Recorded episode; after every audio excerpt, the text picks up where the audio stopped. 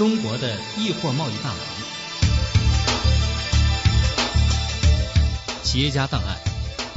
张兴民，吉林省九台市人，现任新宝集团董事长。一九七七年至一九八二年，在解放军某部侦察连服役，历任过排长、副连长，参加对越自卫反击战，立过功，获得八一勋章。一九九一年。他怀揣着借来的二十万元资金，承包了海南省一家公司，开始自己创业。一九九二年初，海南省二十万吨白糖积压，二十多家糖厂面临困境。张兴民通过东北的关系，将二十万吨白糖出口俄罗斯，获利四亿多元。在此之后，他操作了一点五万台彩电、四十五万吨化肥、十二吨黄河啤酒等诸多贸易项目的销售，堪称易货贸易之王。一九九三年创办海南新宝集团，发展至今，该集团已拥有资产四十亿元，下属二十七个全资公司成控股联营公司，主业为国际贸易，还从事旅游、房地产开发及金融等多元产业。二零零零年，张兴民名列福布斯中国大陆首富排行榜第四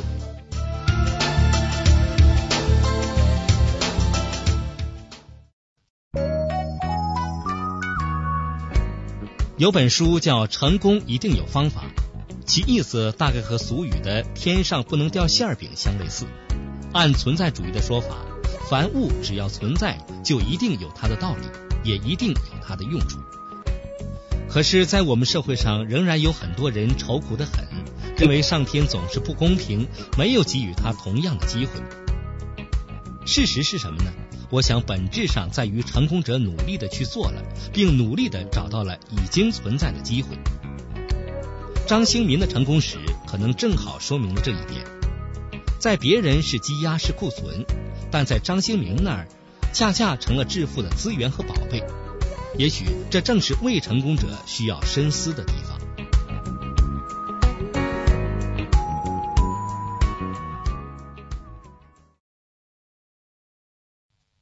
张兴民的创意的初次出手，也是一次经典的空手套白狼。一九九一年，他怀揣着借来的二十万元资金，承包了海南省一家公司，开始第二次创业。一九九二年初，海南省二十万吨白糖积压，二十多家糖厂面临困境，有的濒临倒闭。政府悬赏，谁要能把积压的白糖销出去，可按货值的百分之三拿提成。张兴民那种东北人的大胆敏锐的个性，此时发挥的淋漓尽致。他通过东北的关系，获知俄罗斯需要大批白糖，就在政府支持下，分三次出口了二十万吨白糖。白糖购进价每吨一千六百元，卖出价每吨三千五百元，再加上百分之三的货物提成，这一笔就净赚了将近四个亿。这一笔生意也使张兴民的公司获得另一笔额外收入。公司被海南省划为一类进出口企业，赋予全国进出口报关权。此后，张兴民成了积压产品代销专业户。一九九二年，将省内一点五万台积压彩电销售到朝鲜等国，同年救活了全国百分之七十的羽绒企业。靠着这些贸易，兴宝集团滚雪球般越滚越大。在接受记者采访时，他还透露说，第二天就要飞到某西南省份，承销二百七十亿元的积压产品，分两年售完。张兴民虽然在全国媒体曝光较少，但事实上曾经加在他头上的光环并不少。官方的如省政协委员、区人大常委会委员、全国青年委员；非官方的有海南总商会副会长、麻省理工大学荣誉博士等等。奇怪的是，张兴民却远不如刘永好、任正非等人知名。张兴民对此的说法是，占用企业发展的时间太多了，在宣传上做了冷处理。对于此次福布斯排行榜，张兴民的说法与刘永好等人一样。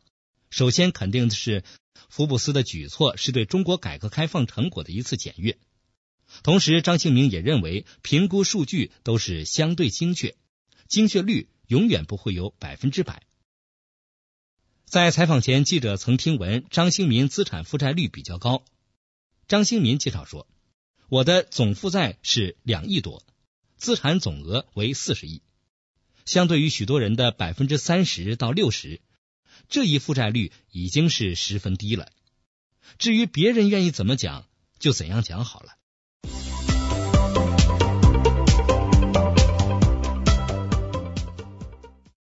南的房地产正处于低潮，那您为什么还要花八个亿投资开发两个度假村呢？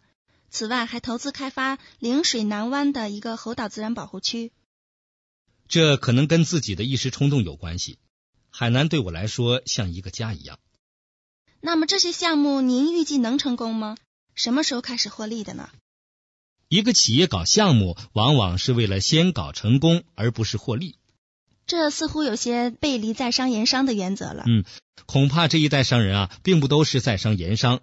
我的内心深处跟普通人没什么两样。作为商人，我可能跟别的商人有些不同。赚多少钱，往往对我并不是很重要。那您的意思是，这些项目并没有盈利？现在确实只看到亏损，还没看到盈利。但项目还在建，结局还算比较理想。那些你开发的地方，自己由于一些原因没有建，别人却被你带得很远，这还是算比较成功的。这是不是你成功的快感呢？我的快感不需要这样来得到。我很相信自己的眼光，当初一开始就看准这个地方，以后绝对是个亮点。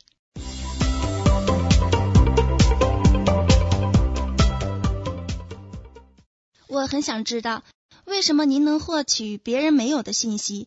短期内您将产品销售出去，您的信息是从何而来呢？我的信息与别人差不多，得到没什么不同。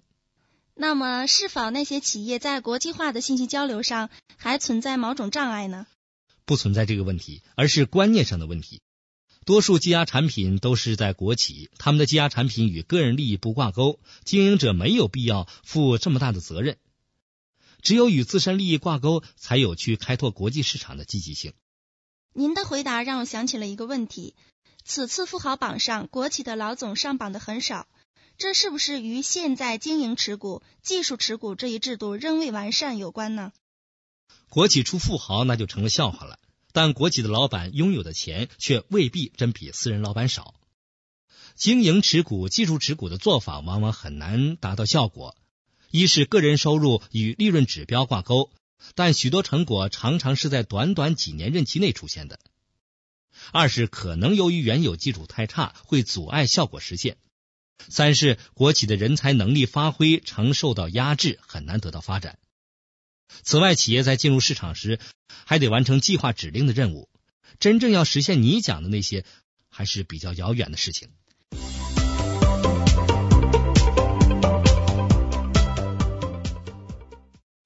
作为目前成功的一个民营企业家，您有没有什么危机感？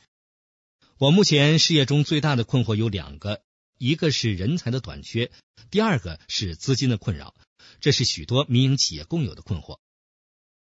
当今世界已经进入了新经济时代，新经济提供了无限的机会，但企业必须依靠具有高素质的优秀管理人才，才能把握各种各样的机会。国际竞争力的核心是人才的竞争，人才是最大的资本。对于民营企业而言，如何能千方百计的网络住人才、留住人才，不断的增强企业的凝聚力、向心力，是实现超越的关键。这个问题不解决，民营企业必然会缺乏发展后劲。那么资金问题呢？民营企业虽已形成了一定规模，但现在有很多民营企业。大多呢还停留在产品经营和原始积累阶段，受制于资金的困扰，无法对市场做出快速的反应，使企业难上档次、难上规模。纵观世界五百强企业，都是在不断适应外部环境的变化，通过兼并、收购、重组、上市等手段，实现从产品经营向资本经营转变，实现资本最大化。现在外国资本已经大举进入中国市场。对民族经济形成了很大的竞争优势。民营企业如果再得不到强有力的支持，又如何参与竞争呢？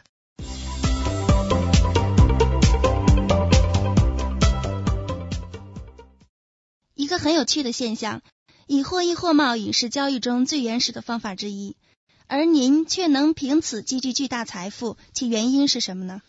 哦，现在的以货易货贸易与原始的物交换在方式上类似。在内容上有根本不同。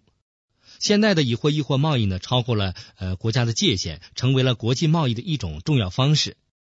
对于它的价值，一是贸易基数比较大，尤其是对人口众多的不发达国家，数目往往可以扩得很大；二是变积压为紧俏，利用市场供求的差异来获取高额利润。虽然当时双方都将清仓作为主要目的，获利为次要目的。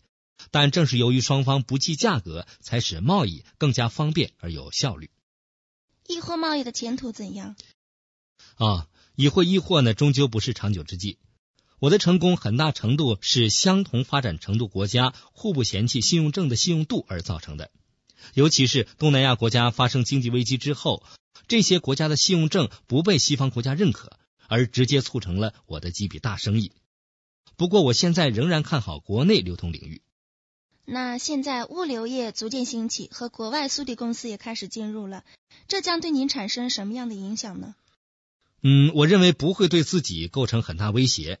现在的许多企业其实走进了一个误区，认为企业就要办实业，实际上流通才是最大的行业，只有流通才能创造效益。